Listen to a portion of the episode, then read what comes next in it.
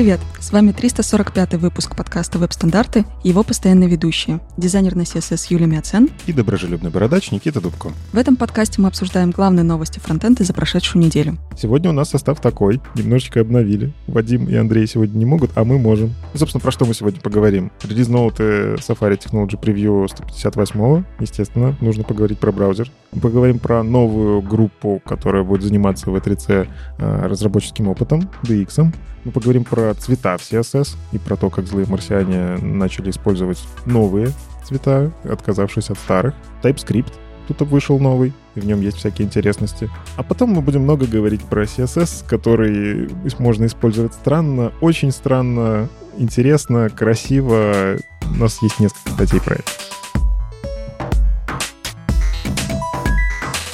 Какой же выпуск подкаста без релиз-ноутов любого браузера? А, и в этот раз нас порадовал Safari, Safari Technology Preview 158, и у них прям видно направление, в котором они работают. Во-первых, они очень сильно поработали со шрифтами. Напомню, что есть э, Interop, вот эта инициатива, в рамках которой браузеры там причесывают всякое, что по разным технологиям должно работать одинаково во всех браузерах. А, в том числе в этом году они пообещали все поработать хорошо над шрифтами, и, видимо, ребята из Safari такие собрались и, ну, погнали. И здесь прям видно в разделе про CSS, они э, несколько вещей имплементировали, что-то починили, что-то починили, еще что-то починили, много чего починили, э, что-то привели к спецификации. Из того, что прям заслуживает внимания, они добавили свойство font size adjust. Это, ну, по-моему, очень крутое свойство. Что оно делает? Если вы указываете font size, вы указываете размер шрифта, по сути, по большим буковкам по, по, по прописным, да, правильно, прописные. вот, и фонд Size Adjust работает как раз-таки со строчными, с маленькими буковками, что для многих шрифтов более правильная история. А, потому что, ну, иногда прописные буквы, они сильно больше, чем строчные, и просто вы ставите два разных шрифта рядышком, а у них из-за того, что фонд size стоит одинаковый, но один выглядит все равно больше второго. Ну, просто потому что шрифт такой. Font Size Adjust в этом месте очень полезное свойство, которое вам позволит по маленьким буковкам все выравнивать. И там банально есть пример в, на MDN, где просто два шрифта довольно популярных Times New Roman и Verdana. Вот э, просто фонд size, когда ставишь, оно смотрится фу. Ну, Verdana такая огромная. А когда ставишь font size adjust, э, все работает неплохо. Более того, есть возможность фулбеки на это все делать. Ну, то есть какие-то браузеры, естественно, font size adjust не знают, поэтому там можно, как раньше, в старину, раньше как-то верстали с разными шрифтами, раньше как-то работало. Но font size adjust, да, можно использовать как умножитель. Он, он пишется как дробное число. И, в общем, полезное очень свойство, и оно наконец-то, наконец-то появится в Safari. Понятно, что мы сейчас говорим про Technology Preview, но это прям большой шаг для типографики. Если оно начнет работать во всех браузерах, ну, как-то мы можем, в принципе, перейти в верстке с э, понятия font size на font size adjust в некоторых местах, там, где действительно, ну, не знаю, ну вот, Юль, ты часто вставляешь несколько разных шрифтов рядом? Я хороший дизайнер, я так не делаю. А почему? Ну, если есть возможность. Нет, конечно, если есть возможность, есть надобность, чтобы было что-то, какой-то супер классный дизайн делаешь, промоушенный, тогда да, конечно, надо. Но если это просто какой-то обычный сервис, там обычно одним с большим количеством начертаний справляешься. Ну вот кажется, что когда, да, какие-то крутые вещи делаются, то очень много времени тратится на подбор правильных размеров шрифтов, угу. потому что, да, шрифты — это очень такая штука за пределами веба, которую все-таки вставили в веб, и нам нужно как-то их поженить, помирить. В том числе, кстати, добавилась в фонд вариант Alternates функции. Это такая возможность в CSS указать э, специальные возможности шрифта. В шрифтах иногда там для разных глифов можно задать альтернативы, я так понимаю, которые, ну вот, в общем, они зашиты в шрифт. И вы можете теперь при помощи CSS в Safari Technology Preview этим управлять. Они, кстати, тоже есть в фигме, например, если хочется взять что-то у дизайнера, они там спрятаны в выпадашки со шрифтами в отдельную вкладочку. Там всего их три, в общем, пробежаться по всем ним, и можно посмотреть вот все вот эти вот альтернативные виды глифов. Угу, то есть это прям, да, иногда видно в фигме. Вот это я, кстати, не знал.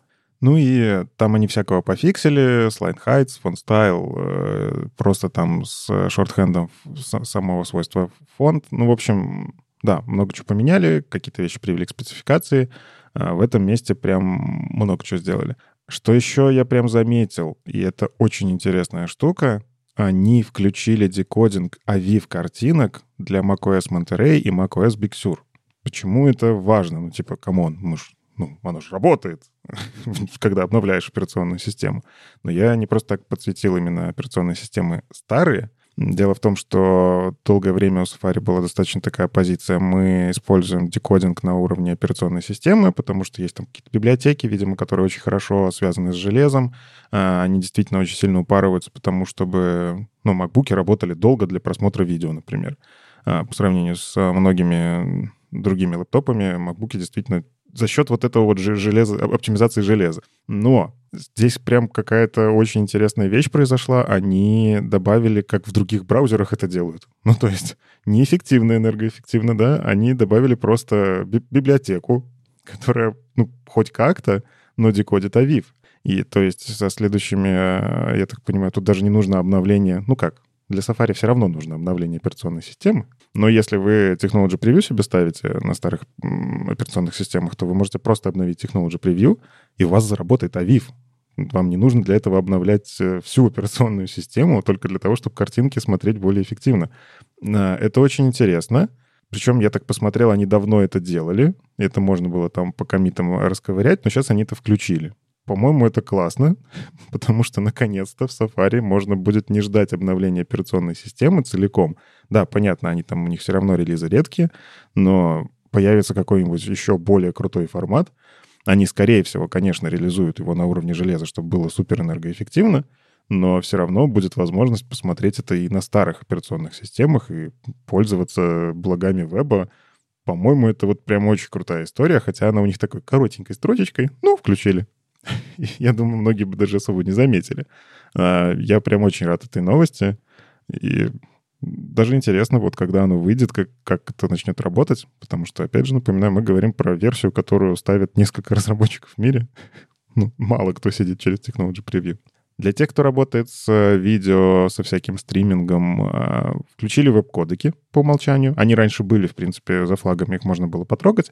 Сейчас э, они включены и просто начали работать без всяких этих ухищрений.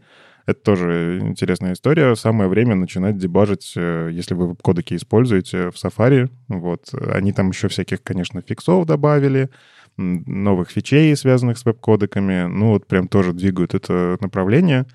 Но это тоже классно. Не отстают от других браузеров, в которых э, веб-кодеки тоже появляются.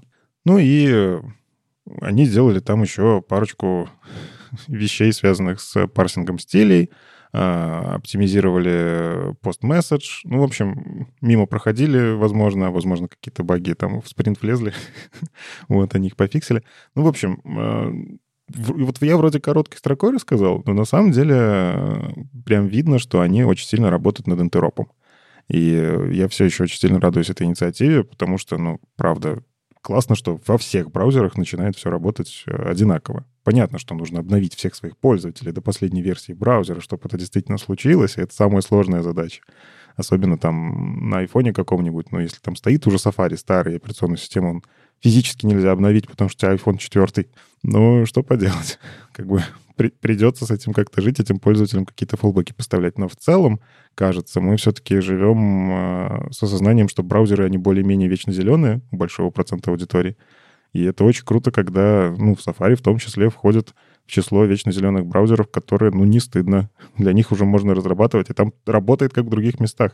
Ну, в общем, я, я рад э, таким вот фиксит, фиксит, фиксит, кажется, мелочь, но это приближает нас к тому, что шрифты просто будут работать везде классно. А еще там есть классная штука а, в самом начале, которую они тоже очень коротенькой строкой сказали, что теперь они над спектром начали работать, что в целом очень классно, и можно теперь редактировать в инспекторе этрулы. И это то, чему я очень сильно радовалась, когда в Chrome появилось, потому что теперь можно анимашки дебажить прямо не выходя из браузера, потому что раньше нельзя было никак э, поменять э, вот эти вот значения кейфреймов, а теперь можно прямо из браузеров из инспектора. Прям очень круто. Ну, кстати, над, над веб-инспектором они довольно часто что-то какие-то интересные вещи добавляют. И в целом я в Safari иногда нахожу фишки, которых нет в других браузерах, и они прям очень крутые. Очень хотелось бы их в других местах. Но, да, я очень согласен в этом месте. Мне кажется, оно в том числе сочетается с тем, что а, всякие вот эти контейнер queries и так далее, их, а, они, они сами начали дебажить и такие, так, секунду, а как это делать? Мы хотим нормально там выставить ширину контейнера, так, что делать? Ай, ну ладно, давайте пофиксим веб-инспектор, теперь будет и нам удобно.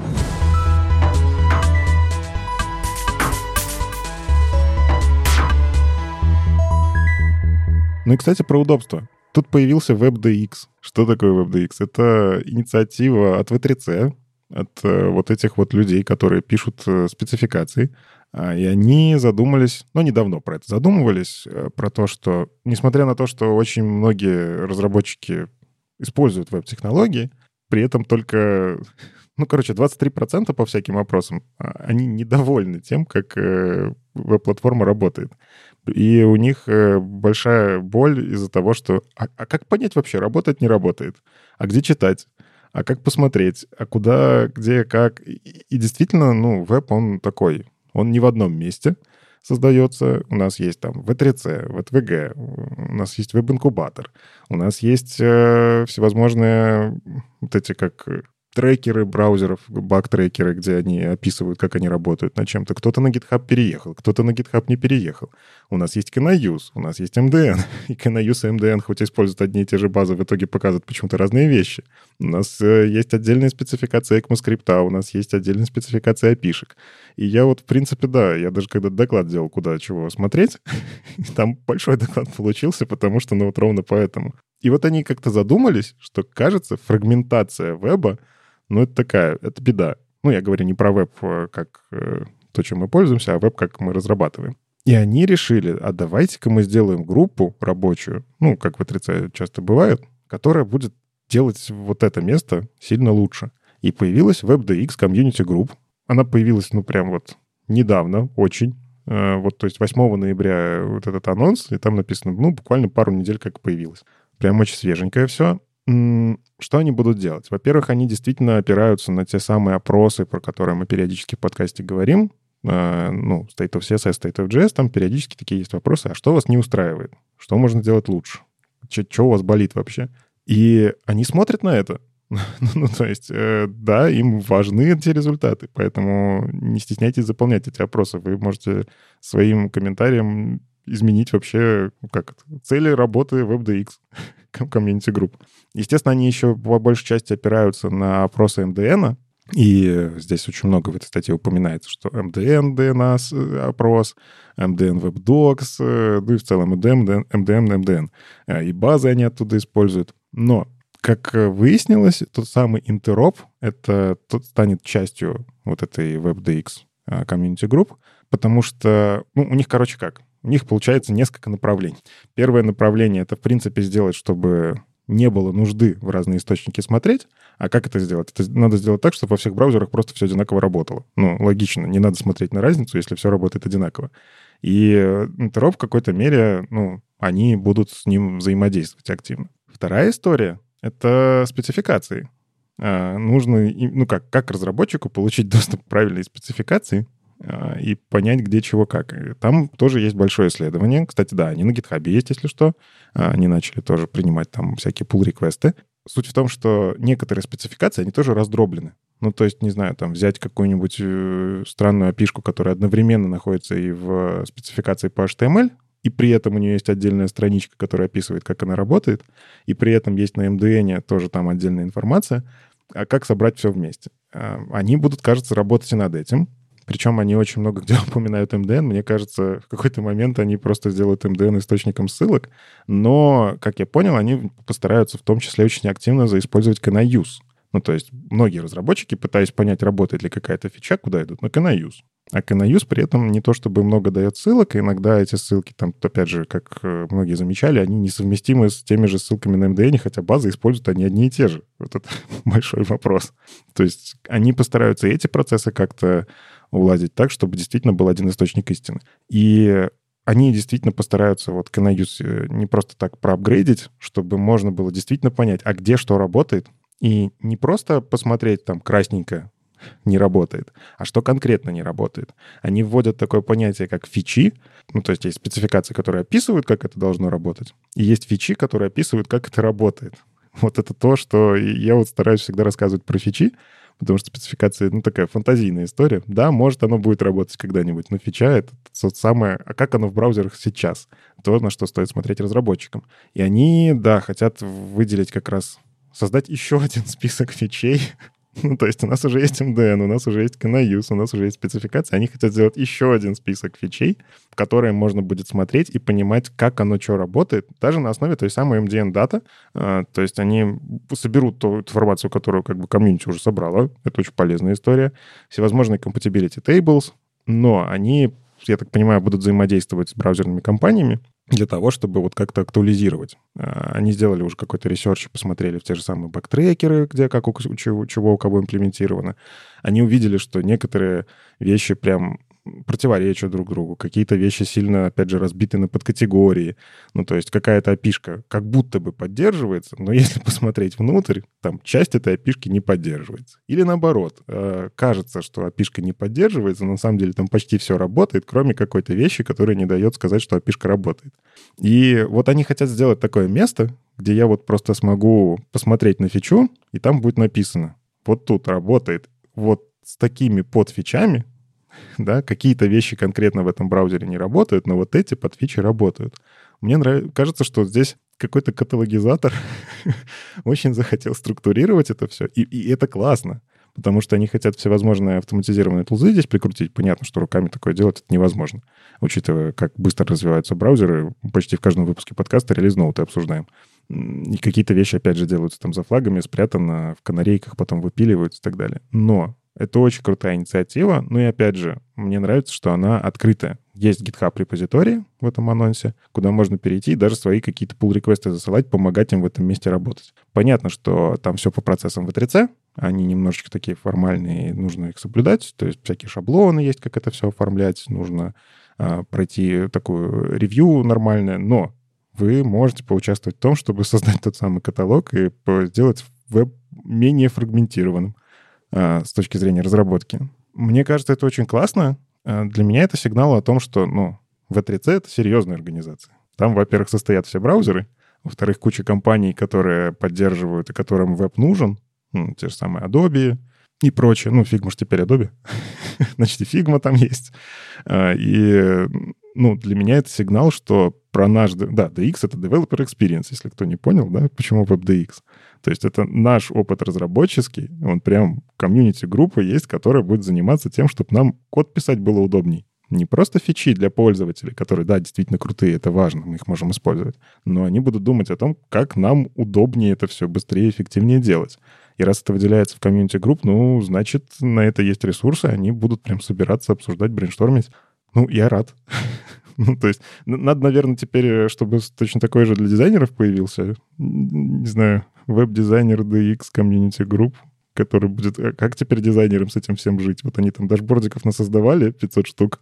А куда тут дизайнерское это посмотреть? Но они, кстати, там в обосновании, зачем они открывали все это дело, написали, что это э, на основе опросов и разработчиков, и веб-дизайнеров тоже. То есть они все-таки на нас тоже немножечко ориентировались. Не знаю, на какую часть, но, видимо, не на самую большую, потому что не все дизайнеры веб-дизайнеры, не всем это интересно. Но в целом, кажется, они о нас тоже немножко думают. Ну, кстати, D можно как и дизайнер расшифровать, я не знаю. Э, ты правильно сказал, что DX — это developer experience, и про experience мы вроде бы, ну, ты все рассказал, все понятно, но у них там есть один из э, которые они обсуждают, это как раз-таки про девелоперов поговорить в плане, а кто это вообще такие? То есть собрать информацию, откуда они, чем занимаются, кто это вообще, что за человек такой девелопер, и хотят еще и какую-то такую статистику пособирать, тоже довольно прикольно. Это здорово. Но я просто вот смотрю действительно, на что они акцентируют внимание. Пока что это документация, которая, ну, вряд ли много какие веб-дизайнеры в том числе пойдут читать э, очень специфичные вещи про какие-то опишки. А, и кажется, пока что фокус действительно на разработчиках. Но, не знаю, какие-то вещи там, не знаю, как работают какие цвета в браузерах, можно посмотреть, э, будет в этой табличке и понять, ага, вот мы, кажется, можем затащить поддержку нового цвета. Почему нет?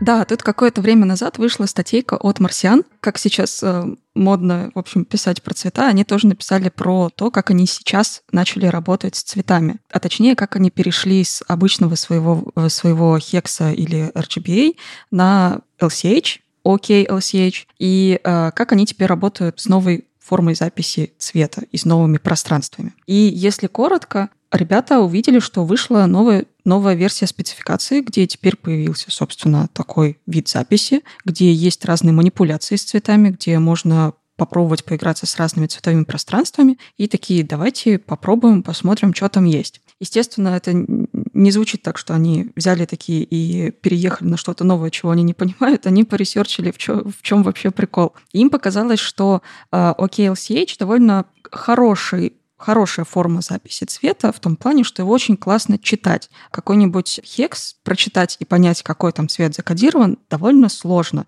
А еще и поменять его, например, без пипетки, ну, не все могут это делать. Я знаю, что есть некоторые очень умные, наверное, люди, которые то ли запомнили все цвета, то ли поняли, как они там строятся, и могут примерно понять, что это за цвет, но не все так могут. А в OKLCH там форма записи довольно простая.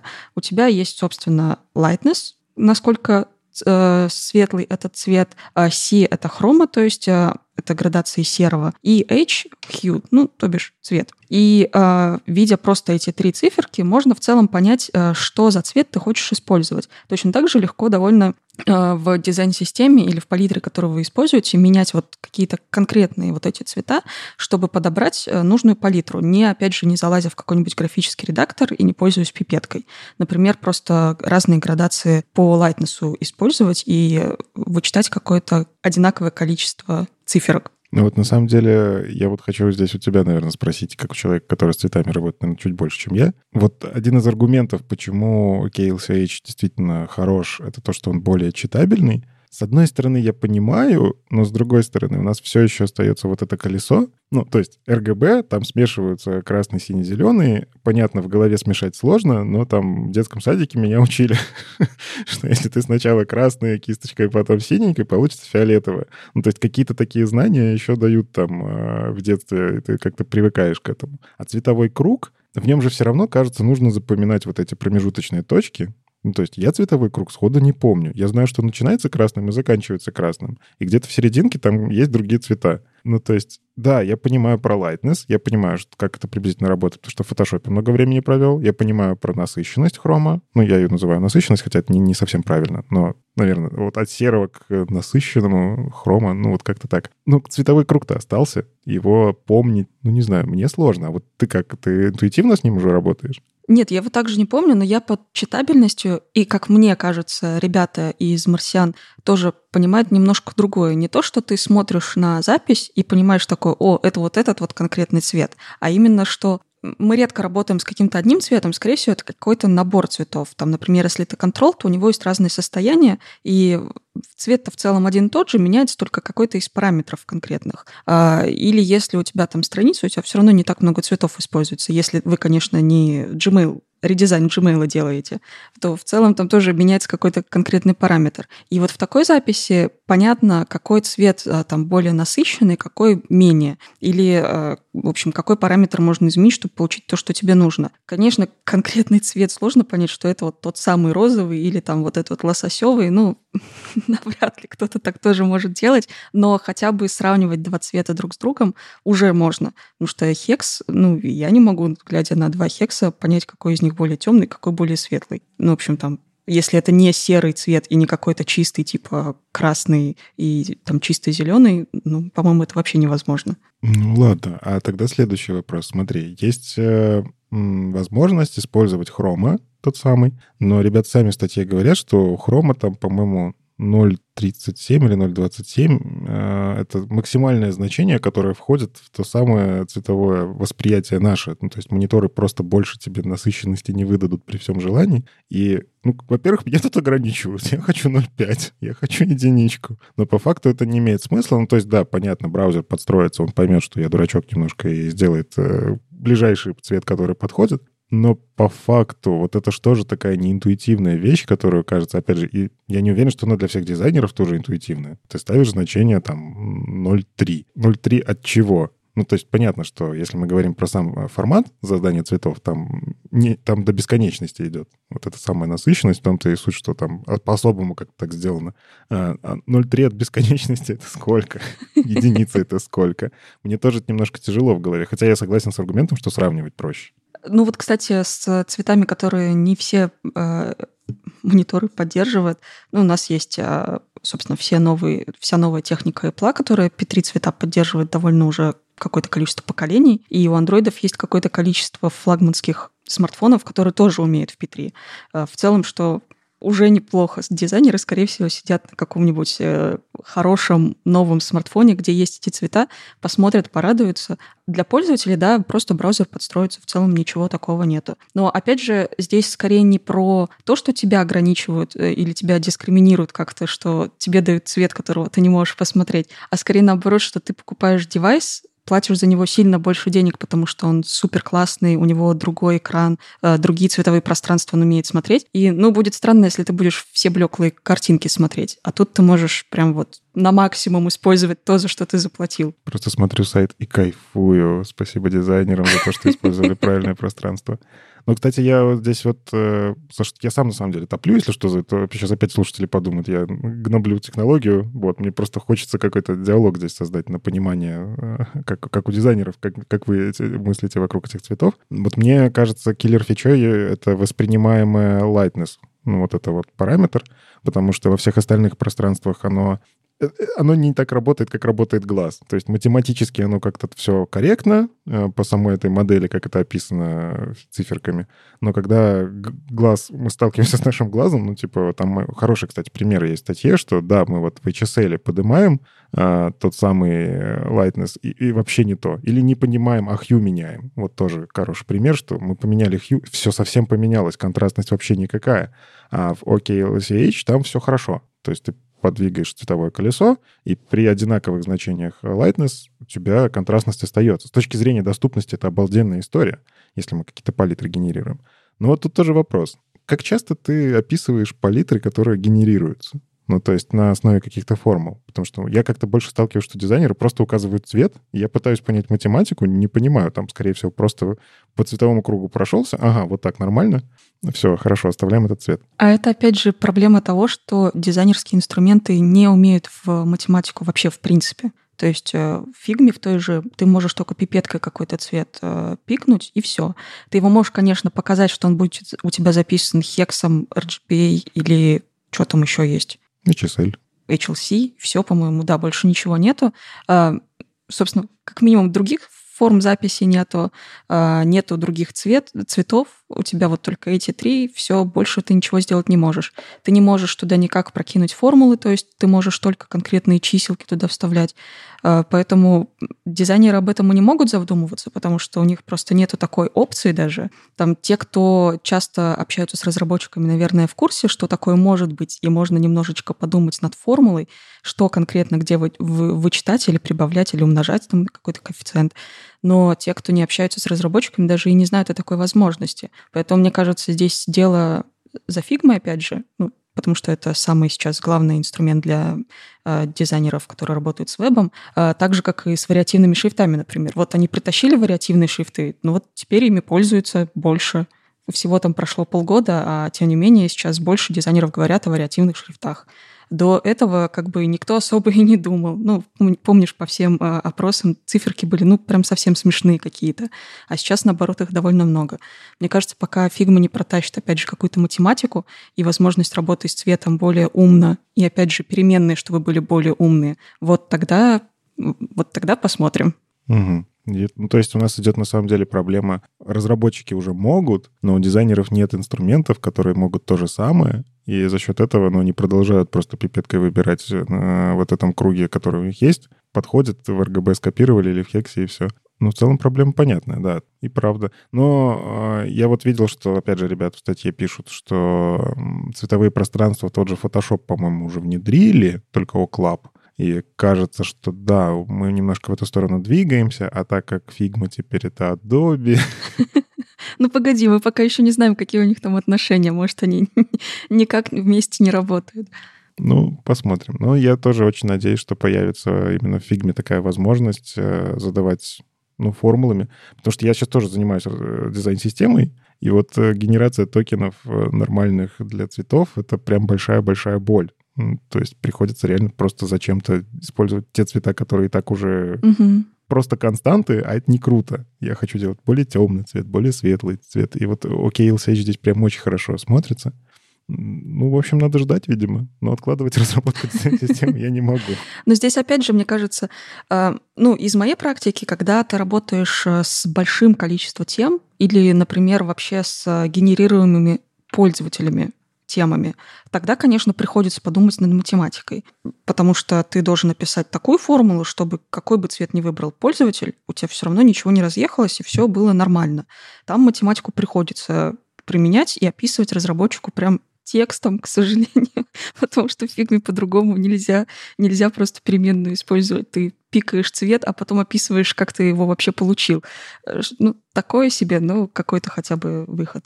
И я не так много видела дизайнеров, которые бы тоже описывали формулами, э, хотя у них тоже есть такие проблемы, когда есть много тем, они все равно пикают, потому что, опять же, просто не знают, что есть возможность как-то это более, более универсально сделать. Ну, кстати, мне еще нравится, что они в статье очень четко описали, как это все внедрить уже в CSS. Ну, то есть, да, у нас все еще останется проблема, что не все дизайнеры этим могут пользоваться, но вы можете свою кодовую базу подготовить под то, что оно уже будет работать с OKLCH, и, ну, как обычно, подключаете после CSS PresetEnv, и все работает. Ну, я, я конечно, это очень короткой строкой, это если вы начинаете проект, но здесь, опять же, есть инструкция, как конвертировать текущие цвета, которые у вас уже есть в OKLCH, как сделать, чтобы там, не знаю, цветовую палитру, как с ней работать, тоже все сессии, а, как StyleLint научиться с этим всем работать, как подключать это по-умному через, э, ну, опять же, это Media Color Gamut, вот тот самый, который позволит смотреть, а, а умеет ли вообще устройство, зачем ему тащить эти все крутые цвета. Мне вот интересно еще, как с этим работать будут минификаторы, ну, потому что KLCH запись, она довольно такая жирненькая, в ней очень много чиселок, и хекс здесь все-таки будет все еще короче. Но мне кажется, минификаторы с этим как-то тоже справятся. В общем, статья обязательно к прочтению, если вы как-то где-то рядом с цветами мимо проходите и задумываетесь о том, как их использовать. Их же, их же на самом деле еще и в SVG использовать можно. Ну, то есть SVG CSS умеет. И градиенты у вас починятся, и лайтнес воспринимаемый починится, и, и в целом э, будет счастье, волосы отрастут. Счастье, здоровье. Да, ну то есть, э, мне кажется, очень, очень хорошая история. Я на самом деле жду, когда мы перейдем на OKLCH, и классно, что появляются статьи, которые позволяют это делать ну, чуть проще и доказывать, что это надо. Надо будет отнести тоже нашим дизайнерам, чтобы они посмотрели. Да, еще там куча ссылок на инструменты, поэтому вообще просто как настольную книгу можно использовать.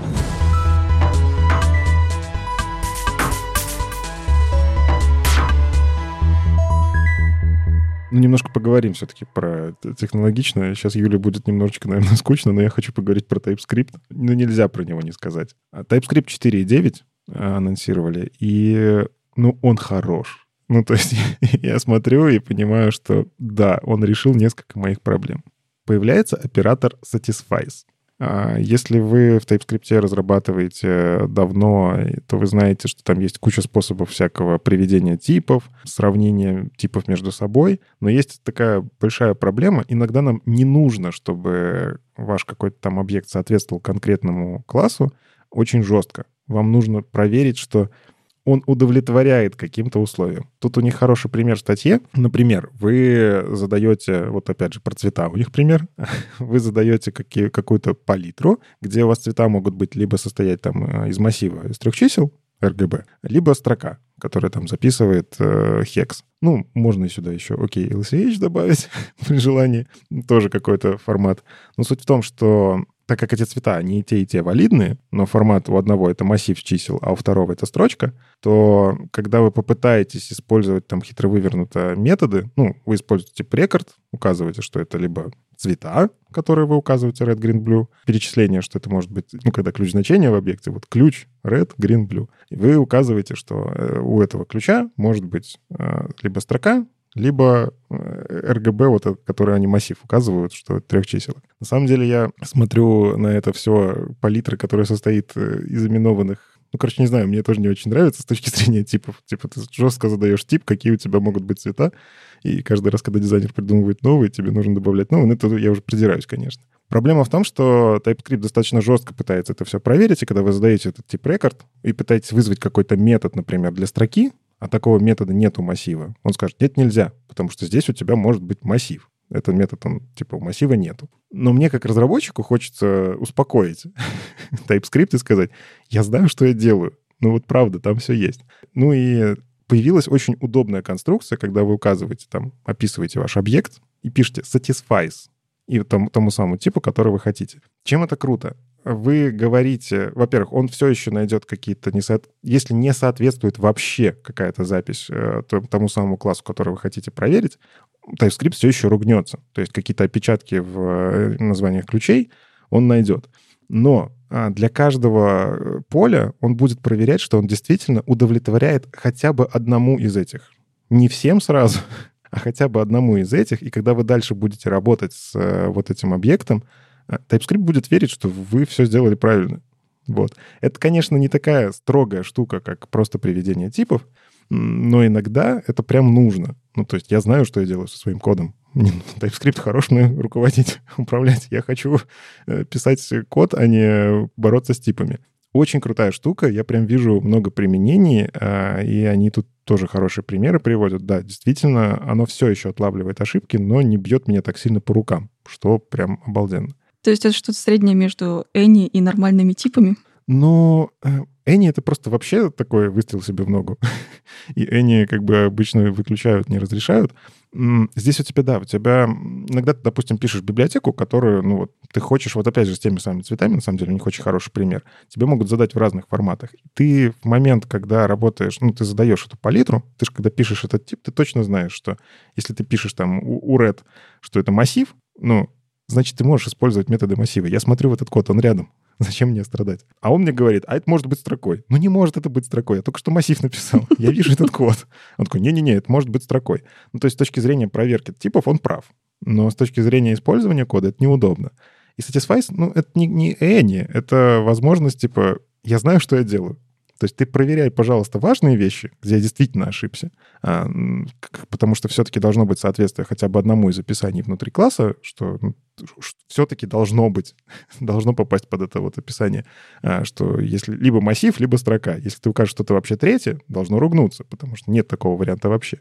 Но если хотя бы одному удовлетворяет, он дальше доверяет, что, ну, я не дурачок, я написал все правильно и могу с этим работать. Но это такое послабление, но оно очень полезное. Мне это в коде прям вот очень не хватало, потому что эти ифы ставить на постоянно на проверку типов там, где, ну, я знаю, что это, ну, это массив. Я вот вон строк, строкой выше это написал. Вот, было бы классно, если бы он, в принципе, без этих satisfies умел это все выводить, но я понимаю, почему это так работает строго. Не так просто это все в рантайме выводить. Вторая очень важная вещь, которая прям, ну, я, я очень рад. Они пропачили, доделали, не знаю, починили оператор in, который позволяет просто проверить, что что-то, какое-то там поле есть в каком-то объекте. То есть таким образом часто делают проверки, ну, банально, если у тебя есть э, возможность передать какой-то объект разных классов, то часто добавляются такие гарды, это поля, которые... Наличие этого поля говорит о том, что это конкретный класс. И TypeScript умеет это разруливать. Ну, то есть он же работает с классами, он их анализирует, вот. И, например, для тех же цветов, как определить там RGB или HSL, если есть hue, ну, это HSL. Вряд ли ты в RGB это будешь указывать. Если есть red, это RGB. И ты можешь просто проверить. If hue в цвете, in color, тогда работаем с HSL. И TypeScript здесь все делает нормально.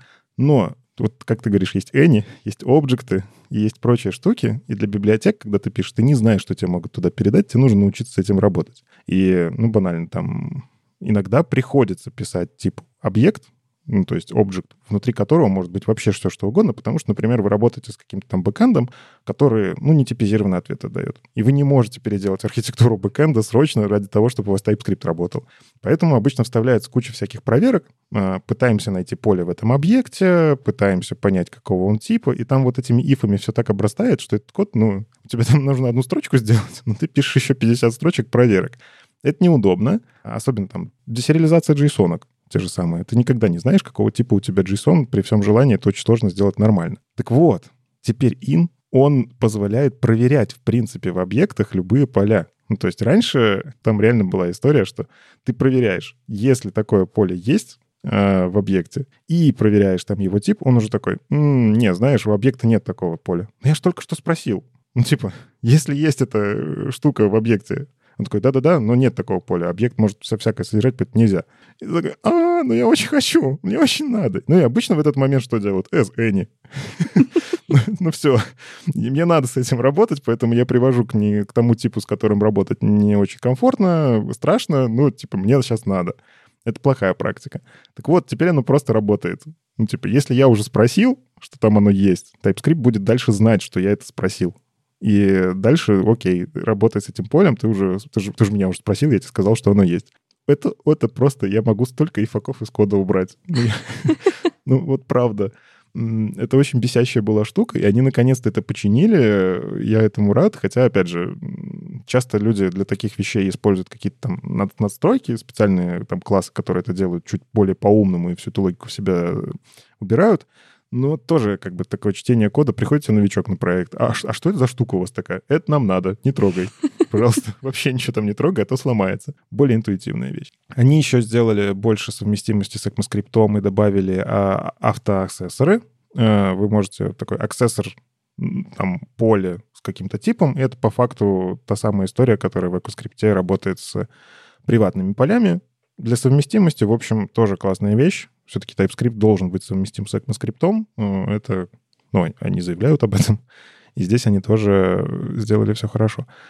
Ну и вечная проблема JavaScript сравнивание с none, not a number. Э, как, оно в мемах всяких есть. Если ты сравниваешь что-то с not a number, э, то оно всегда дает false. Ну, потому что ты сравниваешь что-то с даже not number с not number ты сравниваешь, ты получаешь false. Это прописано в спецификации. Новички с этого смеются, но, с другой стороны, ну, наверное, удобно. Если хочешь получить false, просто сравни что-то с not number. Но беда в том, что когда ты инвертируешь это сравнение, оно всегда выдает true. Но это особенность приведения типов. И вот часто бывают вот эти мимасы, когда выводят пример, в котором просто внутри где-то получается not number, и типа, а как это так JavaScript вычисляет, э, что у него всегда вот true, там, где нормально в голове так быть не может?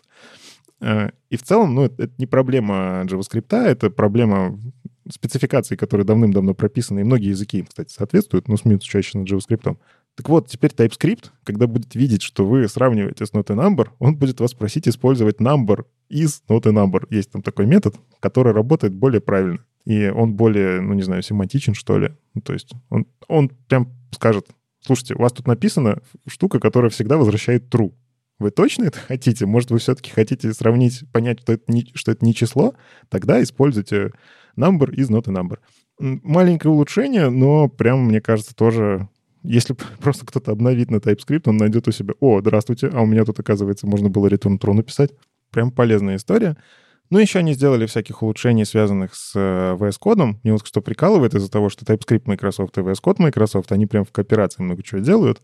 И э, они добавили всякие улучшайзеры для того, чтобы эффективнее наблюдать за файлами, когда что-то меняется. Э, опять же, проинтегрировали это все с VS Code. Они добавили возможность редактировать удобнее, там, убирать неиспользуемые импорты, сортировать эти импорты. Раньше они тоже как бы работали, но они работали там по сохранению, и, в общем, теперь появляются отдельные команды, которые для этого можно использовать. Можно там, опять же, кликнуть на return в коде, и он вернется на определение функции, где этот return. Я, в принципе, не люблю такой код, где у тебя return так далеко находится от начала функции, что тебе нужно кликнуть и перейти. Это что у тебя в коде вообще там происходит, конечно. Но в целом я понимаю, иногда такое нужно. Вот. Они улучшили немножко перформанс. А, ну, в общем, классный релиз. Обязательно почитайте еще релиз ноуты, если будете собираетесь обновляться. У них есть breaking changes, потому что они там какие-то типы поменяли, libDTS обновили. Ну, то есть они пишут, что мы, в принципе, сделали маленькие изменения, но мы знаем, как работает TypeScript, у вас может это все сломать, поэтому на всякий случай проверьте. Поэтому надо обновляться, мне кажется, потому что, блин, там Satisfice появляется. Я хочу Satisfice. Вот. А следующий релиз, они говорят, будет TypeScript 5.0. С одной стороны, это прям сильно мажорное обновление, но они тут в конце такие, типа, не переживайте, Мы верим, что обновление на 5.0 будет не сильно прям сложным. Можно посмотреть, причем план, что они собираются добавить в 5.0 обновление, заранее подготовиться. Но а я, кажется, заведу на команду тикет обновиться на TypeScript 4.9. ну, потому что Satisfies. я смогу убрать этот код. Чувствуется, что у меня есть какой-то незакрытый гештальт. А 5.0 же, получается, будет через два месяца как раз. То есть мы с новогодних праздников выйдем, а там как раз уже 5.0. Да, ну, слушай, 5.0 все-таки я там посмотрел, а, есть какие-то вещи, которые нужно принять, осознать. Но в плане breaking changes они же не просто так делают мажор. А, там будут какие-то изменения, которые нужно понять, не сломает ли это у меня. Хотя действительно многие вещи, они просто ну, добавятся и ничего мне не сделают. Но Короче, а такие вещи, большие кодовые базы, переезжать надо чуть дольше. Ну, да, через пару месяцев только. Я подумаю про это завтра. Это проблема будущего Гомера.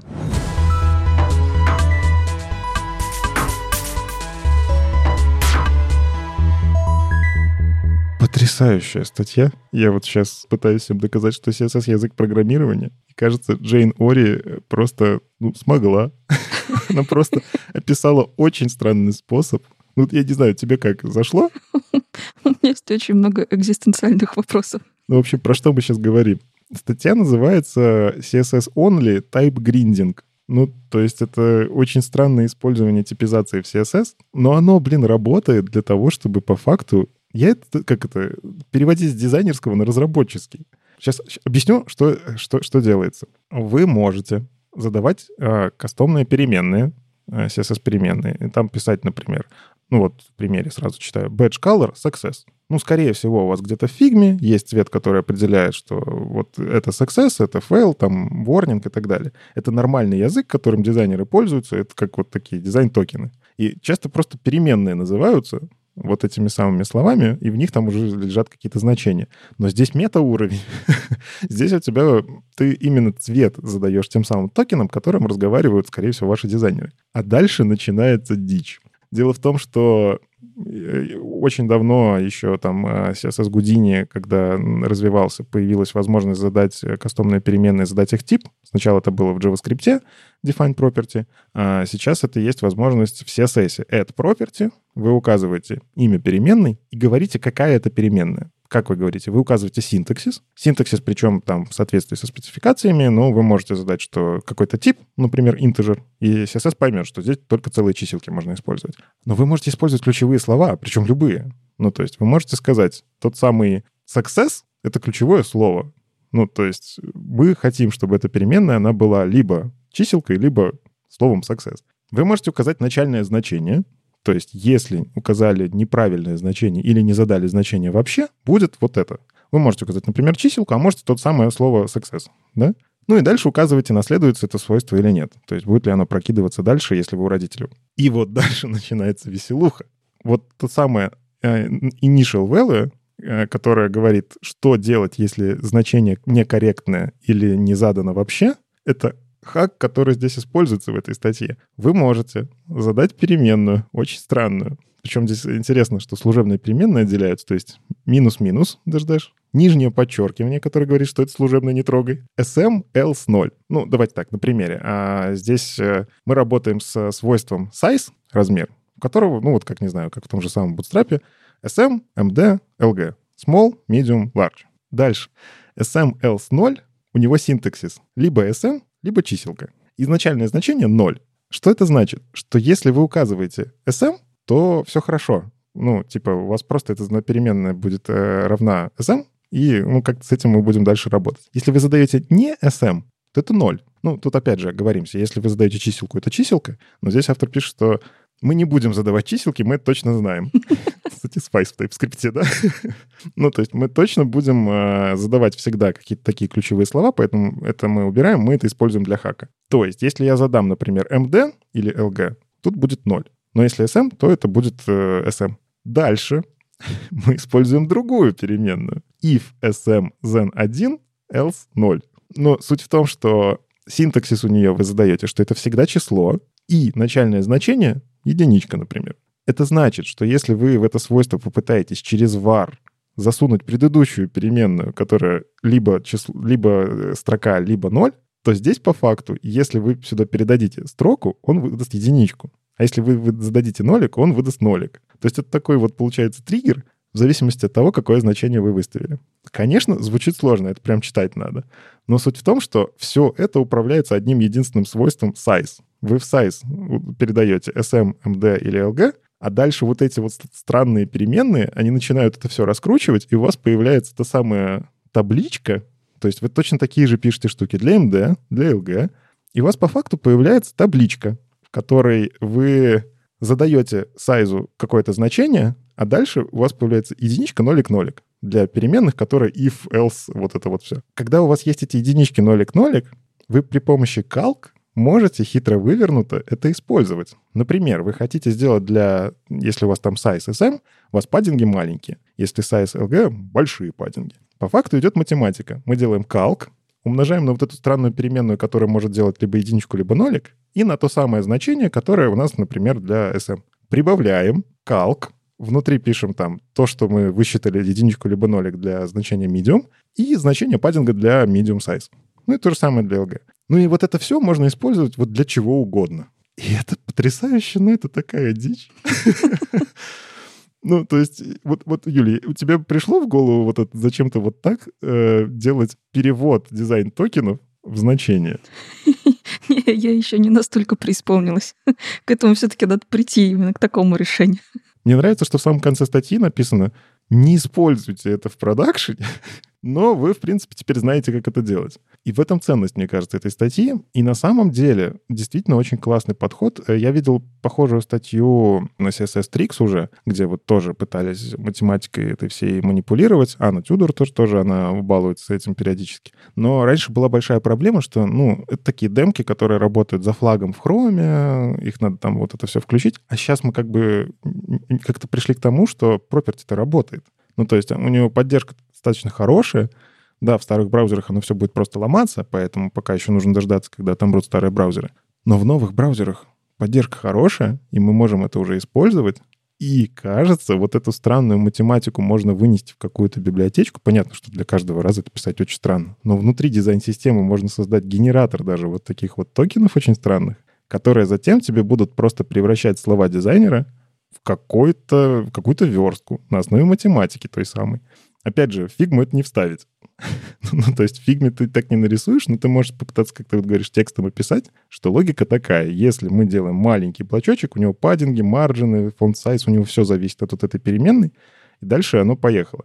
С другой стороны, я четко понимаю, что ну, я бы это сделал просто классом, внутри которого ну, описал, что блок с модификатором SM, size SM, ну все, в нем вот такие стили. С модификатором MD и я бы эти классы просто, ну, не, ну, знаю, в худшем случае можно не класс использовать, а от media. Даже не в худшем, почему в худшем?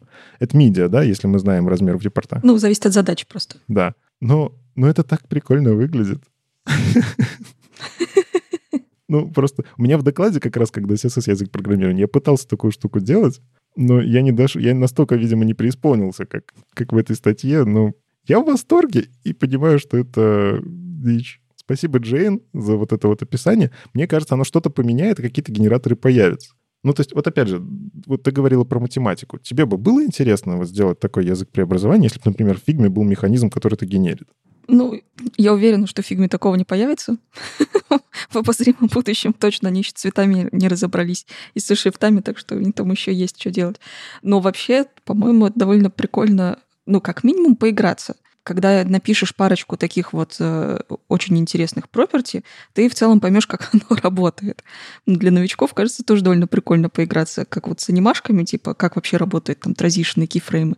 Вот здесь, кажется, тоже примерно что-то этого же уровня. Напишешь парочку, поймешь вообще все. Преисполнишься так же, как и те, кто поддерживает такой подход.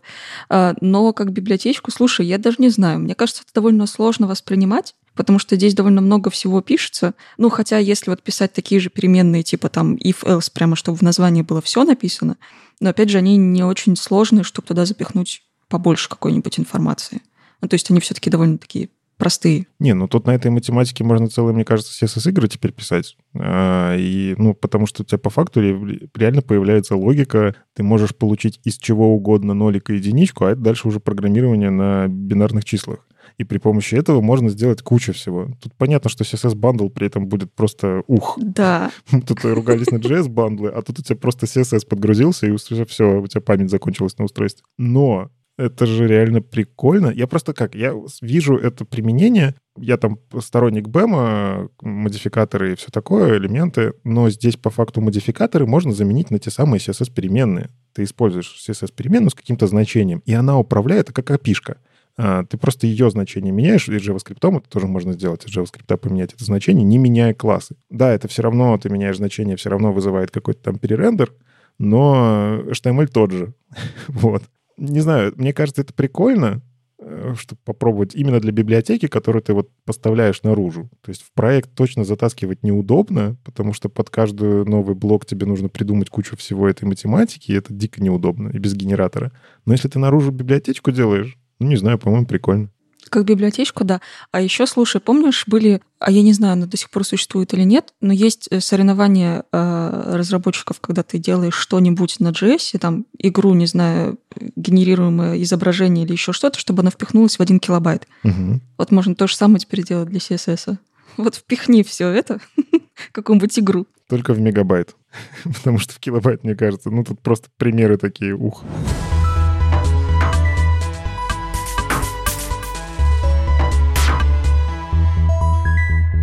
Так, по поводу «впихни все это куда-нибудь», можем перейти тогда к серии, даже не к одной статье, а к серии статьи от Тамани Афиф, как можно что-нибудь впихнуть в что-нибудь, и получилось красиво. Я имею в виду всякие геометрические формы, в которые можно впихнуть какой-нибудь контент, картинку, что-нибудь еще. На самом деле они не, не очень большие, можно прочитать в целом за один подход. Но разделены они довольно, как мне показалось, логично. Э, в первой части он как раз рассказывает про то, как э, с помощью клипафа нарезать такие очень грубые фигуры. Собственно, напомню еще раз, что клипаф — это довольно такая простая штуковина, и очень мягкие фигуры там сделать довольно сложно, то есть у тебя либо овал-круг, либо уже что-то состоящее из из э, точек и соединяющих их прямых. Ну, в общем, что-то группа угловатая, там, квадрат или многоугольник или что-то похожее. И Таманя Афиф как раз показывает, как взять клипав, нарезать из него всяких картиночек ромбиками, другими фигурами и все, что можно наклепать с помощью клипафа, и объединить это все в грид, например, соты, или что-то такое. Но не просто наклепать их, как раньше в CodePen в целом довольно много таких примеров было, а как использовать еще и математику с синусами, косинусом и распределить все это, например, по кругу, и все это будет очень прикольно смотреться. Посчитать, где, в каком месте нужно расположить каждую из этих штуковин, например, соты или ромб, или квадрат, или еще какую-то другую фигуру, и чтобы они так равномерно распределялись по окружности круга. Выглядит супер, классно. В целом сейчас уже можно все это делать в браузере, уже в целом поддержку, по-моему, у синусов, косинусов тоже уже у вечно зеленых есть. Можно попробовать. Читается это тоже довольно просто. Я когда начала читать эту статью, я думала, что там будут какие-то запредельные просто примеры с чем-то магическим, просто невозможным, как у Анны Тюдор, например. Но здесь довольно простые примерчики. Они реально читабельные, можно понять, как это работает, так что можно в целом даже применить где-нибудь у себя на каком-нибудь э, лендосике или там какой-то другой промощный сайтик. А во второй части он рассказывает про в целом то же самое, как э, работать с клипафами, но здесь уже э, больше работы с гридами. То есть э, как распределить все эти ваши картиночки по гриду уже более простому, обычному, то есть там без математики, без синусов, косинусов. И как это будет довольно прикольно смотреться, плюс обрезать это в нужных местах, чтобы получить прям большой такой красивый шейп, как, знаешь, гобелены раньше шили. вот что-то такое же, только в вебе. И третья часть, по-моему, самая прикольная и интересная, потому что здесь уже маскирование не с помощью клипафа, ну хотя с ним тоже, но здесь еще и э, маски добавляются градиентные, потому что, как я сказала, у клипафа очень грубые фигуры, то есть они угловатые, с прямыми углами, там нельзя сделать какие-то закругления и какую-то форму более интересную, э, типа как волну или что-то такое сделать нельзя, а вот с градиентами можно, потому что у градиентов есть э, радиальный градиент, который в целом как раз-таки вытягивается в овал или в круг, и с ними можно обрезать фигуры более интересные формы, это все, все еще не любой, как у СВГ, но в целом более интересный. И здесь он как раз-таки показывает, как с помощью градиентов, э, плюс клиппаф и плюс э, еще и гриды, и все это вместе сложить и собрать какой-нибудь очень интересный вебный гобеленчик. Ну, кстати, ты вот говоришь синусы, косинусы, а он же убирает их. Он, то есть, ну, если мы знаем, что какие, у нас там 6 фигур, мы можем четко сказать, какие будут градусы, он просто их вычисляет и оставляет как константы. Так что в целом даже не нужна поддержка синусов, косинусов. Но меня после прочтения этих статей, знаешь, такое злорадство. Ну вот говорили, а зачем вы вообще математика в этом вашем вебе? Что вы там это вычислять будете? А я сижу и такой, етить.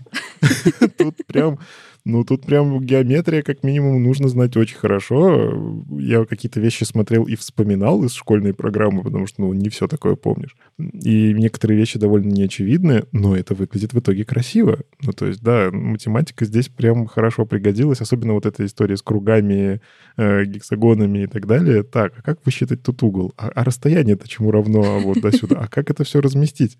Это очень прям, прям титаническая работа это все описать, но демки действительно классные. Единственное, что меня вот расстраивает, они исключительно для картинок. Ну, то есть я при желании контент туда запихнуть, в какие-то, наверное, из блочков я смогу, но ClipPass это все просто возьмет и обрежет не так, как я хочу.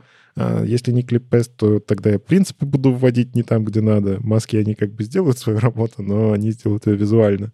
Ну, то есть для картинок, да, прикольно. И, наверное, вот для таких вот изображений я даже не знаю, как сверстать по-другому. Ну, на флотах всегда можно, на табличках.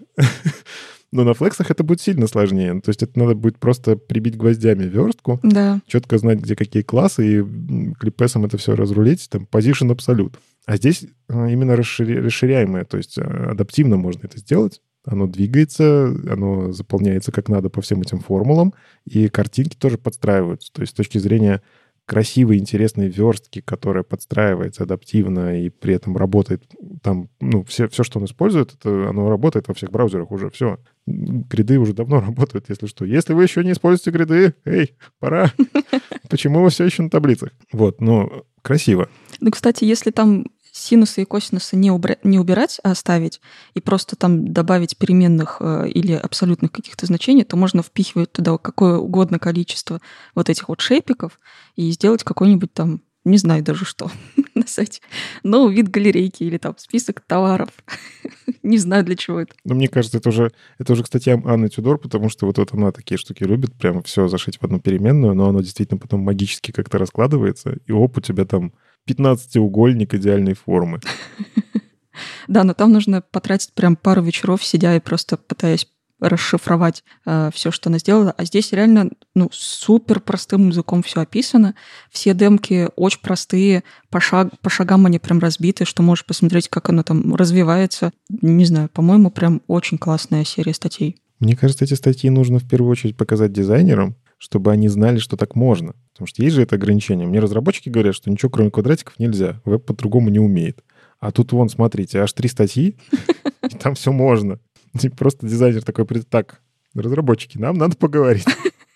Кажется, мы начнем рисовать другие интерфейсы, они будут выглядеть круче, ну хотя бы для галереек, ну пожалуйста, вот вам код. Да. И знаешь, просто дизайнер какой-то, да вот, я, я уже сверстал, просто закоммитьте. Вот демка, просто возьми код, скопируй. Ну вот жаль только, что нельзя сделать вот это обтекание формы, э, ну, чтобы контент обтекал эту форму, просто обрезается. Если бы это было, то вообще просто цены не было. Ну, слушай, вообще на самом деле можно. Там есть CSS-свойства, которые позволяют тебе сделать обтекание по фигуре. Но просто тут фигуры такие, что текст будет ломать. Мне кажется, там неудобно читать это даже будет. Они не для этого созданы. Ну и плюс эти свойства не то чтобы хорошо работают. Но в целом CSS-свойства такие есть. В хроме можно такое выпендриться. Слушай, а помнишь, были спецификации для других дисплеев, для кругленьких, на часах там всяких? Угу. А там же круги. Так а есть же еще та самая часть SS Houdini, которая все никак не дойдет до продакшена, и, мне кажется, уже никогда не дойдет. Layout. Э, API, который позволит тебе вообще кастомно layout делать для, для всего чего угодно, в том числе для текста. Но оно как было за флагами, так и за флагами, и все еще сломанное. Мне кажется, действительно, они к этому, ну, вряд ли придут. Но да, можно же сделать еще это. Ой, все. Я... Всем до свидания. Я пошел делать крутые демки. Я очень хочу сломать э, мои хром канари. В следующем сезоне просто 10 докладов от Никиты.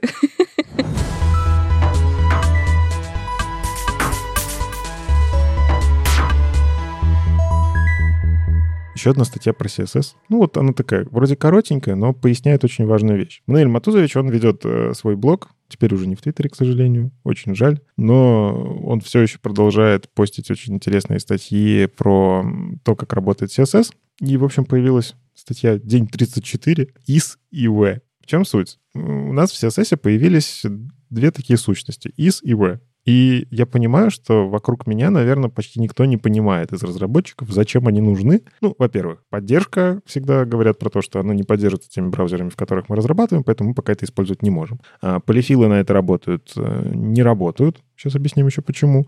Но в целом, как бы, если есть возможность использовать, не всегда понятно, чем они отличаются. Потому что, ну, они выглядят по использованию, ну, очень похоже. Что, что, что такое isWare? Вы пишете какой-то ваш селектор, двоеточие, is, и пишете еще какой-то признак. То есть класс можете дописать, можете ховер написать, там псевдокласс. Псевдоэлемент нельзя.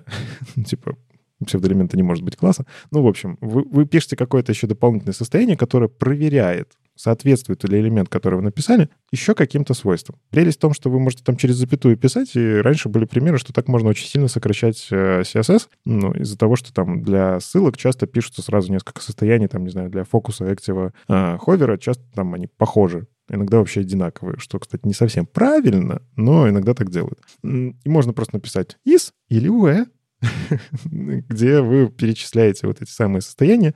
CSS это все разрулит в разные селекторы, короче, подберет все правильно.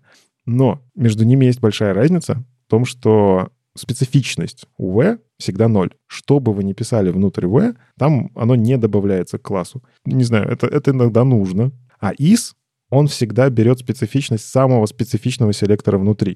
То есть если вы внутри is напишете, там, не знаю, точка класс, хэш ID и там тег через запятую, он выберет ID. Он прям очень сильно увеличит специфичность всего селектора. И здесь начинается вопрос, так а когда что использовать? А зачем? Зачем вообще быть может быть нужно? На самом деле, и ровно для того, чтобы управлять специфичностью. Если вы хотите по-настоящему понизить специфичность, ну, допустим, у вас есть те самые ссылки, у которых вы там, ну, по-хорошему, ховер, фокус, там, active, они должны быть чуть более специфичны, это так и работает, ну, потому что добавляется, у вас есть сама ссылка, вы хотите для какого-то его состояния сделать сильнее. Но иногда мы делаем всякие выборки по атрибутам. И вот, собственно, здесь хороший пример. Для инпута может быть атрибут type, и если вы хотите все, в которых можно вводить текст, каким-то образом подсветить по-другому, там, границу ему другую нарисовать. Ну и мы пишем type текст, type email, type URL. Допустим, мы знаем, что у нас на сайте есть. Но если мы это же самое заносим внутрь is, то мы по факту увеличиваем. А если мы заносим внутрь v, мы делаем специфичность этого селектора 0. И это кажется удобно, когда вы хотите добавить дальше какой-то там, не знаю, библиотечкой расширение, которое тоже завязывается, например, на атрибуты. То есть э, у тега и у атрибутов у них будет одинаковая специфичность, и вы этой библиотечкой сможете доопределить. Вам не нужно будет взять этот код, скопировать себе для того, чтобы он доопределил. И вы при помощи web берете и убираете эту лишнюю специфичность. В принципе, удобно, хотя я в целом, наверное, я бы так не делал, ну, ровно потому, что, ну, не все в команде понимают, как работает специфичность, и почему код вот я сюда разместил, работает, а сюда разместил, не работает, будет очень много вопросов. Ну, это, наверное, вопрос, не знаю, как, как научить э, людей в команде с этим всем работать. И точно так же, если вы хотите в библиотеке прям четко увеличить какую-то специфичность, используйте is. Вы будете точно всегда добавлять. Но тут тоже, наверное, хорошей практикой будет внутри is все-таки использовать одинаковые специфичности, потому что иначе вы действительно всегда будете добавлять айдишник, даже если этот айдишник не применился, специфичность все равно селектора будет выше, потому что CSS так работает. Он э, сортирует объявления, прежде чем начать выстраивать, где какое CSS-свойство применяется. И вот SV в этом месте немножечко ломают. В общем, статья такая ознакомительная, скорее. Ну, то есть она не какая-то и еще 15 псевдоклассов, которые вы должны понять. Но она очень четко объясняет, мне кажется, как с этим всем работать. Э, почитайте, я думаю, лишним не будет. Мне кажется, это хорошая заявка на новые э, задачи на собеседованиях. А ты думаешь, я... У меня в голове это всегда есть. Не, ну это, кстати, хороший поинт, э, потому что так можно понять, когда последний раз человек верстал, интересуется ли новостями. И свое поддерживается достаточно давно, и, ну, иногда возникают задачи про то, что нам нужно побороться со специфичностью. В принципе, наверное, вопрос про специфичность CSS — это вопрос, который дает понимания кандидата он умеет вообще в CSS. Ну, в смысле, сталкивался он с такими сложными штуками. И ISV — это, ну, вот, это, это полезный способ. Вот человек, если совсем упарывался по специфичности, он такие вот, наверное, нюансы знает. Но я, я опять же, я в практике это все еще нигде не использовал. Потому что ровно по той причине, что далеко не все браузеры это пока поддерживают, из тех, которые я должен поддерживать сам. Ну, это такая задачка со звездочкой. Ну и поэтому нельзя написать полифил. Ну, то есть, э, если для ИС ты все-таки можешь написать полифил, но он все равно будет работать по специфичности не так. Угу. То есть, если он разложит это на разные строчки, у тебя будут три разные специфичности у селектора. А если в мы говорим, он, по идее, должен обнулить, да, но он не обнулит он оставит все. Поэтому полифил для этой штуки по факту невозможен. И, ну, короче, странно такие вещи пока использовать, но знать, как они будут работать, когда это все будет поддерживаться, ну, это очень полезная история.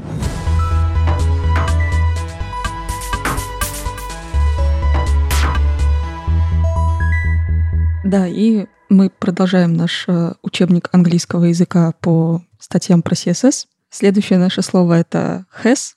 У нас уже было несколько, вот закончим сегодня с has.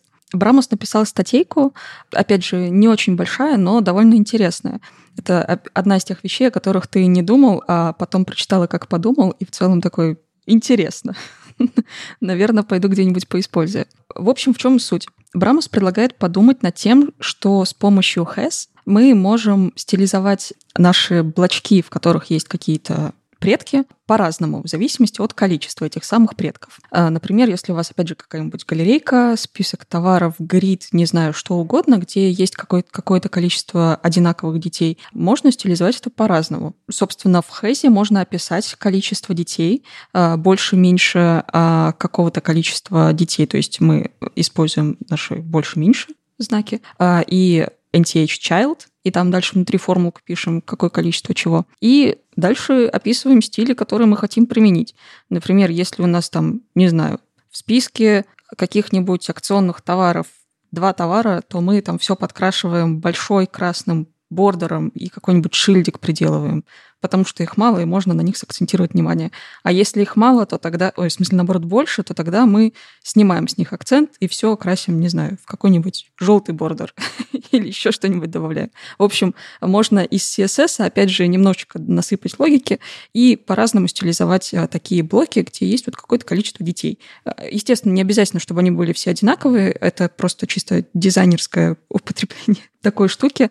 Но мне кажется, довольно прикольно именно вот с одинаковыми штуками. Если их меньше, то можно больше акцентировать внимание. Если их больше, то в целом можно снять с них акцент и как-то их показывать, наоборот, супер нейтрально. Что скажешь? Ну, мы, кстати, обсуждали похожую статью. А, там был похожий пример про то, что можно определить количество детей при помощи ХЭС и как-то на это реагировать. Но тут интересно, что он еще завязал сюда нот, ну, то есть вот это начинается уже эта комбинаторика, усложнение вот этих самых э, историй. Ну, то есть HES, он интересен ровно тем, что чисто технически ты туда можешь засунуть вообще любой селектор. А с вот этой вот историей, что ты можешь вложенность посмотреть, или то, что эти элементы друг друг за другом, те самые там плюсики, тильдочки и э, значки больше. То есть тут можно всякую вариативность сделать, и HES это же вот реально не просто так родительский селектор. То есть я могу внутри вот этот селектор писать, но по факту обращаюсь я к родителю. И здесь он еще это все заворачивает в нот, то есть он делает какое-то исключение. Ты можешь здесь очень тоже хитрую комбинаторику какую-то вкрутить. Но мне кажется, в целом, ну, я всегда смотрю на такие интерфейсы с точки зрения адаптивности, и я пока не могу сходу придумать, как это можно сделать э, хорошо, чтобы одновременно и на десктопах, и на мобилках. То есть, да, действительно, если у тебя чисто на десктопе у тебя там, допустим, два элемента, ты хочешь их максимально расширить, ты делаешь там вот их большими, красными, привлекающими внимание, но на мобилке ты все равно это сделаешь в один рядочек, и там уже меняется логика. Ну, то есть, да, понятно, при помощи медиа можно решить. Но в целом это прикольно, что мы убираем из JavaScript какую-то логику. То есть у нас все равно в JavaScript были такие штуки, когда мы считали, ага, у нас мало элементов пришло с бэкэнда, тогда рисуем вот это вот, добавляем вот этот класс и делаем табличку вот такую. Если у нас там чуть больше элементов, делаем такую логику. Здесь это все записываем в CSS, что вынуждает JavaScript разработчиков разобраться в CSS или все-таки остаться в JavaScript. Вот. Но, а, кстати, мне кажется, здесь самое полезное применение — это про какие-то сетки. Ну, то есть, если у нас с бэкэнда пришло, у тебя сетка там 3 на 3, а тебе с бэкэнда пришло 7 элементов. Как их, блин, рисовать? И вот ты можешь посмотреть, ага, я при помощи CSS могу понять, что их 7, и каким-то образом, например, там средний элемент сделать на всю строчку, и тогда у тебя там остальные растянутся по гриду. Вот, наверное, такие применения были бы полезны, но опять с адаптивностью включается. Но ведь это 3 на 3 сетка превратится в 1 на 9 на мобилке, и тогда это сложные какие-то классы. Но я люблю такие статьи ровно потому, что вот люди, с одной стороны, изгаляются над CSS, ну, то есть они... Это же не для этого задумывалось, я почти уверен. Но они придумывают очень крутые новые применения, которые, ну, но оно полезное. Его явно можно как-то заиспользовать. Если я хотя бы знаю про то, что так можно, я, когда забуду, как это все писать, я хотя бы пойду эту статью и посмотрю, как это сделал Брамус. Ну, помимо грида, мне действительно кажется, что есть вот э, вариант увеличивать, уменьшать вот этот блок, в нем внутри, например, дети растягиваемые, или там свайп добавить, если их слишком много. Ну, в общем, что-то такое. Или этот градиент, знаешь, фейд, когда она там уходит в бесконечность, тоже в целом можно в какой-то момент добавить. Кстати, да, вот про градиенты прикольно, наверное, была бы история. Угу. В общем, вот мы, мы, мы ее только обсудили, а уже есть какие-то идеи, как это можно заиспользовать. Надо, надо попробовать. Смотри, еще 5, плюс 5 тем докладов на следующий год. Ну, правда, в этом году CSS, кажется, очень сильно поменялся, и добавилась куча вещей, которые раньше говорили, невозможно, это все ломает. А в этом году внедрили такой, да нет, не ломает. Ну, классно же. Я, да, я буду дальше собирать такую коллекцию статей, и, может, какой-нибудь докладик про это сделаю. С вами был 345 выпуск подкаста «Веб-стандарты» и его постоянные ведущие, дизайнер на CSS Юлия Мяцен и доброжелюбный бородач Никита Дубко. Слушайте нас в любом приложении для подкастов или на ваших любимых платформах. Не забывайте ставить оценки и писать отзывы. Это помогает нам продолжать. Услышимся на следующей неделе. Пока. Пока.